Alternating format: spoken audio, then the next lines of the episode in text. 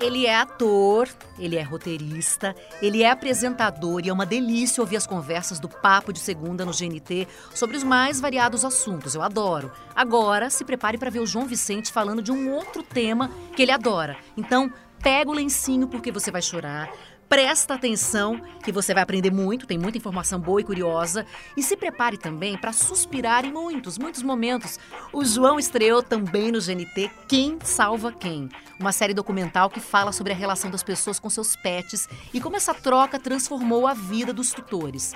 Eu sou a Juliana Girardi. Pega o seu bichinho, um petisco, vamos juntos. É conversa ao pé do ouvido para você ficar imaginando cada trechinho dessa história em mais um episódio de Bichos na Escuta.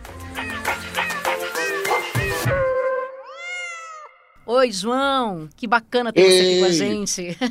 É, finalmente, eu sou fã de vocês, vi domingo passado, ficou lindo. Gostou? Gostei, fiquei feliz de ter sido convidado. Ai, já, a gente já tá um tempão fazendo esse namoro aí, hein, pra ver se você É. participa aqui, mas não tava dando certo, sua agenda complicada também. Apresenta a GNT, agora tá com um programa novo, faz um monte de coisa, né? en- enca- É. Encontrou um espacinho aí pra falar com a gente É. agora. Mas nós, amantes dos animais, temos que nos unir, porque a, porque a luta é pesada, a luta é, é difícil. É, é. E ainda, ainda tem três cachorros pra cuidar, você tem três bichinhos, né? Tenho três cachorros para cuidar e dão trabalho, porque estão velhinhos e, e cada um tem uma necessidade, tem diabética, tem um que está tossindo, tem, tem tudo aqui. Tá uma, tá uma, então é, é, um, é um prazer trabalhoso. Ai, meu Deus, eu sei. É Jude, Milka e Chica, é isso? Perfeitamente. Oh, uma Lulu da Pomerânia, que é quem? É a Jude, a Lulu da É- Pomerânia? O Jude Ah, é, é, o é o Jude. Lulu- Ah. é, é porque ele tem uma, um, um rostinho tão fofo que todo mundo acha que é ela, mas não é, é ele. É, é o- é- inclusive é o bravo da casa. Ah. É, a Milka, que é uma Fox paulistinha, Hum. e, o, e, a, e a Chica, que é uma autêntica vira-lata. Ai, gente. Olha, a Fox Paulistinha eu tive uma vez. Eles dão uns pulões, né? Eu lembro É, que ele- ela dava um pulão. Um casalzinho de Fox. Pulava praticamente assim, quase na cabeça, da, da minha altura, assim. É, são animados, digamos, são bem animados, são, são dispostos, são muito carentes. É, a Milka é a, é a rainha da carência, assim, tipo, enfia a cara dentro da pessoa, é um negócio que ela faz que é um infernal. Dentro Mas da ela- pessoa. É, ela vai enfiando, você vai assim, ela vai enfiando bra... debaixo do seu braço, entre sua costela do seu braço, aí vai entrando, aí, aí, aí enfia... é, é, é muita carência, é um negócio muito forte. É, e, e Chica é, veio primeiro ou você. Não, a, como é, primeiro- qual, qual a configuração dessa família? a configuração é assim: é, eu, quando eu casei com a minha ex-mulher, ela já tinha o Jude. É, então eu, eu, eu sou. é, eu, eu fui padrasto do Jude inicialmente e depois virei pai. É, e aí, quando a gente se casou, a minha ex-companheira entrou muito de cabeça nessa coisa de, de animal, né? De, assim, até antes de mim. É, e aí ela pegou a Milka e depois a Chica. E tá do- todo mundo assim convive super bem, porque tinha uma, depois outros foram chegando, mas a relação é boa. A relação é eles são chiquérrimos, sabia? Eles são Ah, é? um cachorro, é, eles estão super bem, eles não discutem, eles estão sempre juntos, não dão muita intimidade um para o outro também, não tem negócio de um brincar de morder, eles são chiquérrimos, eles ficam Ai, cada um na sua. Mas é muito engraçado, porque a Milka, que é diabética, é, ela às vezes tem crise, aí a gente tem que deixá-la, tem que levá-la para o veterinário para ela baixar a glicose e tal. É, e aí a, a, a Chica, que é, são meio gêmeas, assim, fica muito triste, assim, fica muito Sente, né? sentida. é. É. E qual que é a idade? Porque você falou que elas já são mais ve- são velhinhos. é, qual a idade? São. Olha, o Jude deve ter uns 12, a Milka deve ter uns 10 e a Chica deve ter uns 9. Tá. Isso é por aí. É. Eu sempre Aí- falo uma coisa diferente, cada vez eu vou fazendo um raciocínio diferente, porque eu não sou muito bom de data. Eu também não sou. Eu também não sou. E assim, Chica, a Chica é vira-lata. Você pegou de alguma entidade, aí não tem como saber também, né? Tem uma estimativa ali, né? É, mas ela era bem bebezinha. Ela era, ela era pequenininha, assim, ela devia ter uns dois meses, então três, sei lá. Ela foi resgatada de um, de um estacionamento. Ela estava, a, a, mãe dela deu cria no estacionamento e a gente resgatou ela numa feira de animal da Ampara, animal que é o ONG da qual eu sou embaixador. Sim, eu vi lá na tua rede social e a Ampara faz um trabalho maravilhoso, né? A gente já fez faz. algumas entrevistas no Fantástico já com, a, com essa ONG e eles têm um, um trabalho incrível no país inteiro, né? Essas ONGs ajudam demais, né?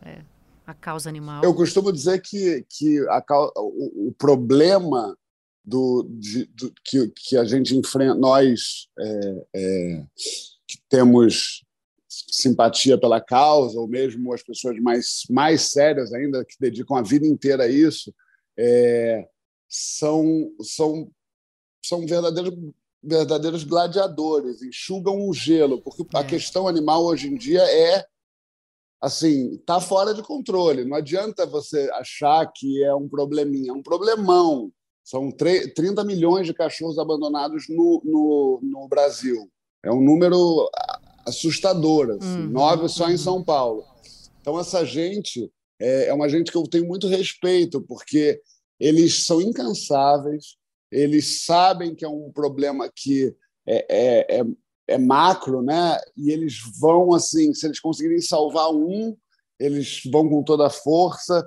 Eles têm, falando da Amparo em especial, é, um, um, ônibus de castração que vão para perto de comunidades, se oferecer castração de graça, porque castração é um assunto delicado, as pessoas acham que é ruim castrar, mas não, não é ruim castrar, porque a população animal vai vir crescendo, crescendo, crescendo de maneira descontrolada, e isso é muito ruim, porque é muito cachorro com é frio, solução, com fome. Né?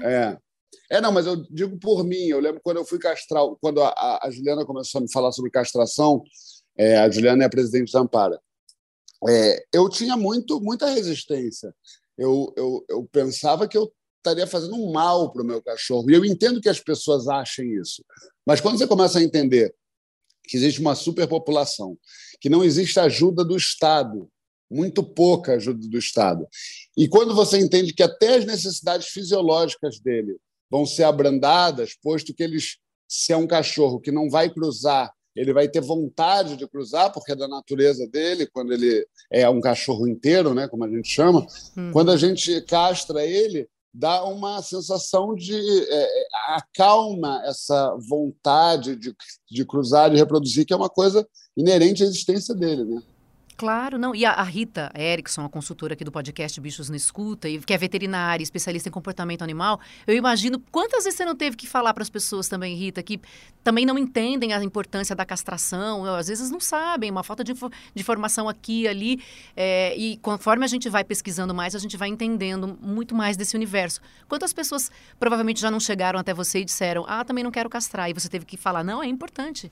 Oi, Gil. Oi, João. Prazer falar com vocês. Prazer. É, um milhão de vezes, eu não. Incontáveis. incontáveis as vezes que eu precisei é, explicar, né?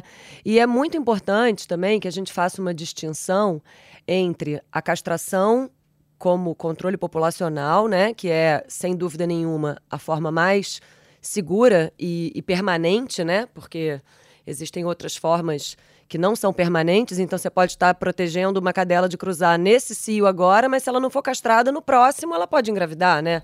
Ou um mas macho. Um montão de filhotinhos. Né? Exato. É, mas também existem muitas coisas acerca da, da castração que são um pouco mitológicas, assim, né? Como, por exemplo, dizer que a castração modula o comportamento em todas as suas formas e que acalma. Não é bem assim, né? Depende. Então, essa questão tem que ser muito bem explicada. Quando você me pergunta quantas vezes eu já expliquei, além de terem sido milhões, a conversa é um pouquinho mais longa, né? Do que simplesmente, ah, tem que castrar, tem que castrar. Porque tem até alguns. É, senões, né, dependendo da idade do animal. Mas quando a gente está falando de controle populacional de saúde pública, não dá para abrir exceção. Tem que castrar todo uhum. mundo, porque essa é a forma é, melhor e mais segura e eficaz de, de diminuir o abandono, né? Sem dúvida claro. nenhuma. Ô, João, quando eu comecei a apresentar o podcast, porque na verdade eu sou uma jornalista que adora animais, sempre tive, desde pequenininha, e que, é, como sempre gosto muito desse assunto, falei, vou oferecer um podcast, deu certo, e a gente está já há mais de um ano com vários temas aí, trazendo informações sobre o universo animal. E eu fiquei assim chocada com coisas que eu não sabia e que eu passei a descobrir conforme eu fui apresentando os episódios. Você como um cara que é ator, roteirista, é, é, a, apresentador, que também adora o tema e decidiu propor aí também um programa que é essa série documental Quem Salva Quem. O que, que você não sabia, além, por exemplo, dessa situação da castração, que você descobriu fazendo esses episódios? Porque tem a gente acha que sabe, né? Mas daí você começa a pesquisar, pô, não sabia disso, não sabia daquilo. Eu, todo o programa, aprendo um monte de coisa. Ah, eu não sabia de nada e continuo não sabendo. É, eu acho que é, é, um eterno aprendizado, é, a começar por maneiras de ajudar. É, quando, você, quando eu tinha só uma vontade de fazer alguma coisa pela causa e não sabia o que fazer, e eu acho que é o caso de muitas pessoas, né? porque nós brasileiros temos uma questão com corrupção muito aflorada, no sentido de que a gente sempre acha que vão pegar nosso dinheiro e vão usar para outra coisa, hum. ou que vão, né, que ninguém é sério e tal.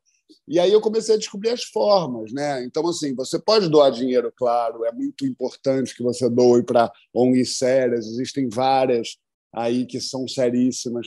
Você pode doar é, um milhão, mas você pode doar dez reais ou um uhum. real tudo dá ajuda de alguma forma. Mas você pode doar, por exemplo, tempo. Tempo é uma coisa muito preciosa para essas ONGs. Você pode, por exemplo, no seu fim de semana, ir passear com algum cachorro de uma ONG. Isso já é uma coisa incrível. Cobertor para o frio. Tudo isso ajuda. Eu acho que eu fui aprendendo com, com a lida mesmo que o primeiro que o buraco é muito mais embaixo, que não é uma questão é, simples de resolver, é uma questão muito grave e urgente. É, eu fui aprendendo, por exemplo, que, que, que a questão de, de, de comprar animal é, é, muito mais séria, porque, por exemplo, a gente fica imaginando, é, não, mas é só dois cachorros cruzando. Não, são cachorros absolutamente escravizados. Uhum. É, são, são cachorros que sofrem muita. É, é, é engravidam em cada cio, é, todo cio, que não, não é exatamente a melhor forma, às vezes em situações muito degradantes, enfim, sem dignidade nenhuma, sem comida apropriada, enfim, é, é, é um mundo inteiro para se descobrir, assim. Então, o, o que o que a gente, o que eu posso dizer é que eu não sei nada, mas eu tenho muita vontade de aprender e aprendo diariamente com essa relação que a Juliana da Ampara me, me, me mentora, né? ela fica tá. me ajudando, me ligando.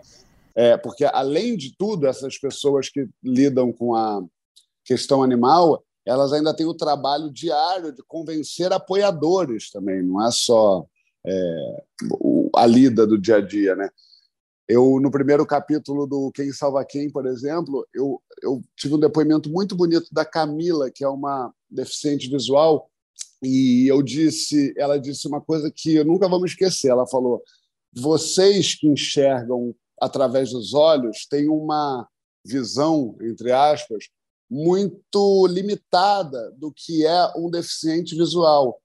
Não é que o meu cachorro enxerga por mim, é outra forma. Eu não uso os olhos dele. Nós somos uma coisa só.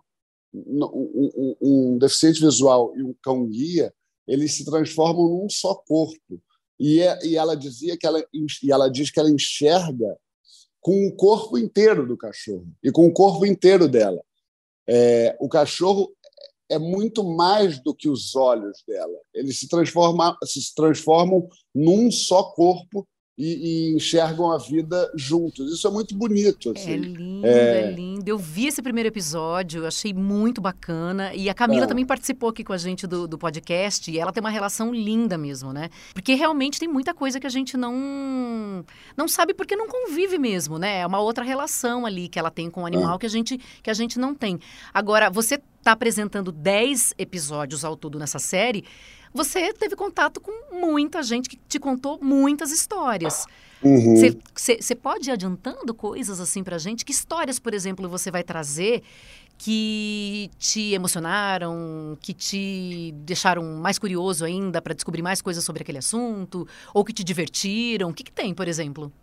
Cara, tem muita coisa legal, assim, mas vou pegar dois casos que eu fiquei muito comovido. O primeiro é, é do Kiki. Kiki é um pitbull meio misturado, né? Mas é...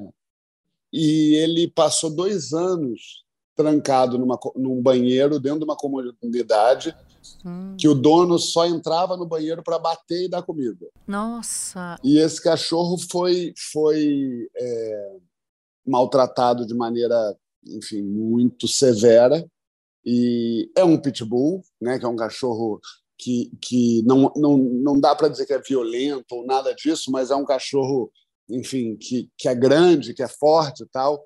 E ele ficou muito violento porque ele foi muito maltratado. E, e ver a história da reabilitação dele foi muito bonito. E não durou um dia ou dois dias, durou seis meses de uma, de uma, de uma protetora que teve uma paciência, apesar de todos os veterinários é, que, com quem ela conversava é, sugerirem que ela fizesse a eutanásia, é, ela ficou seis meses na reabilitação desse cachorro até ele aceitar e até conseguir adotar. Hoje em dia, o cachorro é uma flor. É, teve a Hope, que a Hope é uma Golden que foi treinada para para fazer para ser cão de terapêutico no INCA na unidade de, de de infantil, né, de pediatria, uhum. e, e, é incrível você ver o nível da sensibilidade desse animal.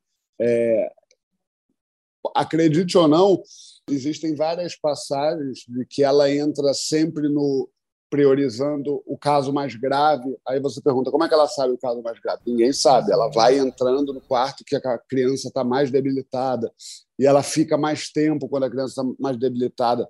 Então você começa a ver que, que esses animais, na verdade, são grandes professores de existência para nós. Se a gente tiver um mínimo de sensibilidade e olho aberto e começar a prestar atenção neles, é, a gente tem muito a aprender. O tempo inteiro, né? Eu não entendi, é, fiquei curiosa agora para esse caso que você falou. Ela, essa, essa cachorra vai até o quarto para ajudar no tratamento das pessoas que estão fazendo, uh, estão sendo atendidas ali no hospital? É, é, é. Na verdade, eu me fugiu o nome dessa heroína que é a, que é a médica do INCA, que é uma guerreira, era uma médica da unidade de pediatria e ela começou a ouvir falar de cães terapêuticos, de animais terapêuticos que ajudavam na recuperação de doentes. Fica ali junto é... com a pessoa, a pessoa passa a mão, aquela coisa assim do, do contato mesmo. Isso. É, aí ela treinou esse cachorro é, com a ajuda do treinador, que era um treinador comportamental e se especializou em cachorro terapêutico. É muito louco. As pessoas, as pessoas vão mudando a vida por conta da causa.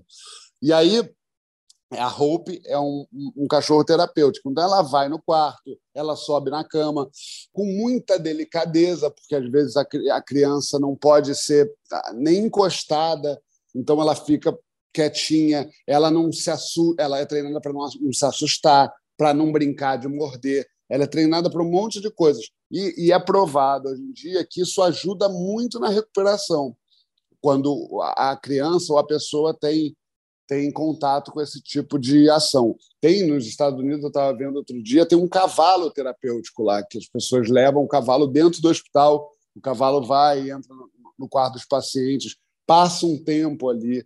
Eu acho que tem a questão do reconhecimento, né? Quando você está dentro de um quarto de hospital, por melhor que o hospital seja, é um ambiente frio, é um ambiente que traz pensamentos que não são os melhores. Então, quando você tem a presença de uma figura tão pura, tão generosa, tão carinhosa ali, eu acho que muda um pouco o, o cenário que você está inserido ali por é, é, questões alheias à sua vontade, exatamente, né? Sim, sim. E Rita, tipo, cães terapêuticos. A gente já falou aqui em alguns outros episódios. Tem, eles fazem muita coisa, né?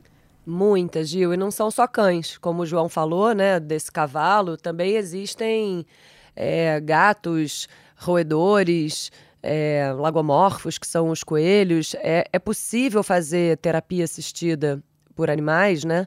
Com várias espécies. Tudo depende do, do paciente, né? Se ele se acalma, se ele gosta. Porque, por incrível que pareça, eu já, já entrei também mais a fundo nesse mundo da terapia assistida por animais. E eu já vi casos de, assim, uma aranha que fazia terapia assistida por animais. Aranha? Mas, Não, mas a pessoa tem que ficar. Aí, aranha fazendo o quê? Andando no braço da pessoa, porque foi isso que o João falou. O Jura? hospital, ele te tira da realidade, né? Ele te deixa ali numa numa realidade paralela. Você não tem muita noção de tempo, se é dia, se é noite, há quantos dias eu estou aqui. E quando a pessoa está doente, muito doente, ainda fica tudo relativizado na vida, né? O que que aquilo que eu queria fazer daqui a, sei lá, dois dias vira talvez um dia, quem sabe. Então, a figura de um animal, ela, ela baliza um pouco, né? Ela traz de volta a vida. E, e aí, se o animal for fofo, né? Se for um gato, um cachorro, muito gostoso, quentinho, é, Ainda é. tem tudo, tudo que isso traz, mas por incrível que pareça, é possível fazer, inclusive com animais muito diferentes, com aves. É, isso é uma questão de, de modernização né, da mentalidade. Os hospitais estão começando a permitir, inclusive, que o, que o cachorro do paciente, né, que o animal de estimação do paciente vá visitá-lo. Ah, porque é. porque não há dúvida vídeos, assim, internet Exato. que a gente vê, né? Deles pulando lá na cama. Exato, porque não há dúvida de que traz muito benefício na recuperação. Aí o desafio é que esse animal seja treinado, né, e comportado para entrar dentro do ambiente hospitalar e tem toda uma segurança sanitária, né? Claro, ele não pode levar é, outros parasitas e imagina um cachorro cheio de pulga visitando um hospital, não é possível. Então tem todo uma, um protocolo, né, de saúde. Esses animais precisam estar super saudáveis e uma avaliação comportamental se ele dá conta, né, de, de entrar em contato com um doente sem levar nenhum risco. É isso que o João estava falando, do movimento brusco, é, uma mordida numa pele que está muito fininha, a pessoa está ali toda conectada, né, com muitas vezes tomando soro, medicação. Mas é incrível, não, não há dúvidas de que traz muito benefício. Demais, não. E eu lembro que eu fiz uma vez uma reportagem de um cachorro, uma pessoa tinha sido atropelada, o cachorro não queria deixar era um morador de rua, ele não queria deixar o morador de rua sozinho. Ele entrou na ambulância, ele deu um jeito de entrar na ambulância e deixaram o cachorro. Também não é uma coisa de praxe que acontece, mas deixaram o cachorro junto lá na ambulância com esse morador de rua. E depois ele foi encaminhado lá para um hospital e também não pode entrar um cachorro assim é, com um paciente junto com a maca, mas também deixaram porque não tinha como evitar. Depois botaram ele para fora, deram comida para ele, colocaram aguinha lá para ele. Ele ficou três, quatro dias em frente à porta do hospital esperando a pessoa que tinha sido atendida sair para ir embora junto. É muito amor. É muito amor, eles são super fiéis, né? É, não sei se você, João, já teve com os seus próprios animaizinhos algum, alguma relação desse tipo que você está contando para a gente, né? É, de eles te ajudarem em algum momento da tua vida, de eles ficarem próximos enquanto você de repente estava passando por alguma situação um pouquinho mais complicada. Já é, teve eu, alguma é, situação assim? Eu acho que é impossível dizer uma situação, porque, na verdade, eu, eu, o que eu sinto é que eles ajudam em todos os momentos da minha vida. Eu acho que eles me alegram quando eu já estou alegre, mais alegre, eles me alegram quando eu estou triste, eles estão. É, mas, assim, parece papo é, de pai de pet, mas é muito claro quando você está mais borocochô é, eles invadem, preenchem o espaço, eles vêm, eles ficam mais junto, com certeza. E mesmo quando eles estão precisando de alguma coisa assim. A primeira. Eu descobri que a minha cachorra era diabética, com ela, ela me disse. Eu, tava, eu, tava, eu, eu percebi no, no, no, jeito, no jeito que ela se comportava, vinha perto, ficou muito perto demais, é, subiu em lugares que ela não vai ela mostrou claramente que ela estava querendo dizer alguma coisa. Eu levei ela no veterinário e descobriu que ela estava diabética. Então, assim, é, é o que eu estava falando. Se os olhos estiverem abertos, se a pessoa tiver alguma sensibilidade, é, eles se comunicam de outra maneira, mas de uma maneira muito eficaz. Você falou pai de pet. Você, né? Eu, eu, também sou mãe de pet, eu não tenho filho. Eu tenho três gatos uhum. e eu e meu marido. A gente não vai ter filho, vai ter só. É, quer dizer, filho, digo bebezinho, assim, sabe? De idade uhum. de mamar. É, é só gatinho, cachorrinho, só isso que a gente vai ter na vida. É, e você, pai de pet. Pai de pet que faz tudo, que tipo, limpa cocô, limpa xixi, dá comidinha, leva para passear, é, dorme junto, tudo isso. É, do, dormir junto não mais, não. porque eu, como, eu, como eu disse, eu tenho um cachorro que tosse, então é impossível.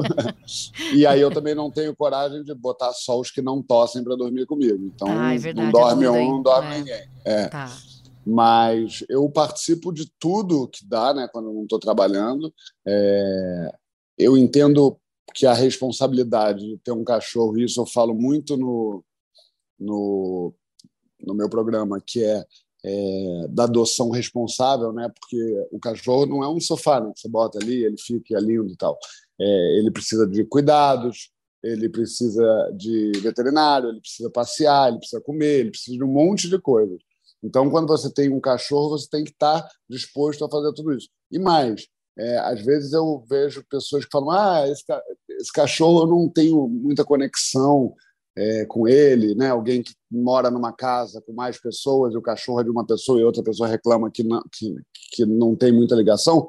Claro, você não passeia, você não dá comida, você é. não faz nada, o cachorro não vai te entender como um membro da matilha, ele vai te entender como um membro ao largo, que passa ao largo da matilha.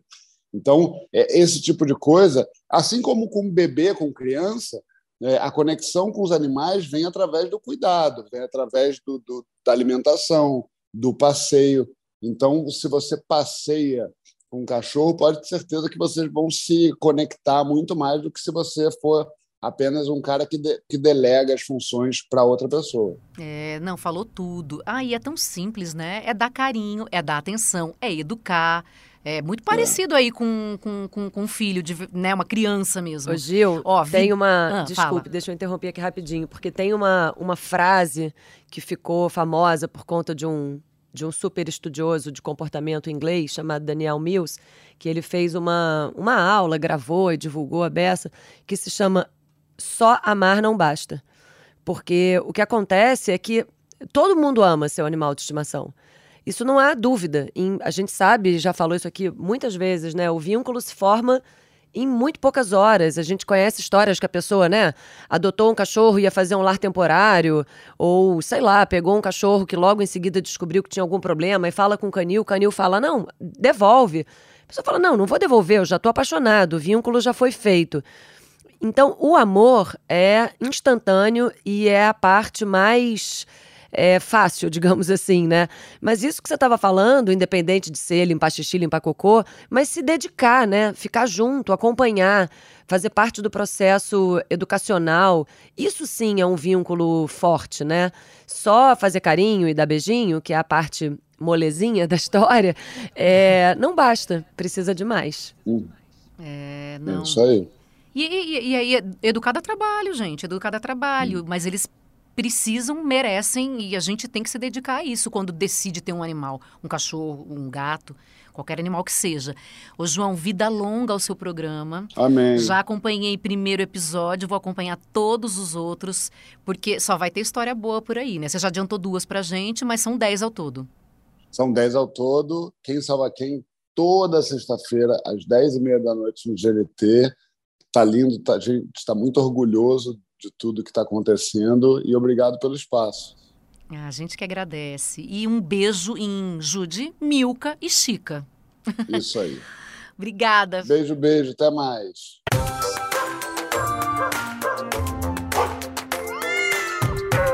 O podcast Bichos na Escuta é uma produção do Fantástico em parceria com o G1. Apresentação: Juliana Girardi. Consultoria veterinária Rita Erickson. Edição: Isadora Neumann.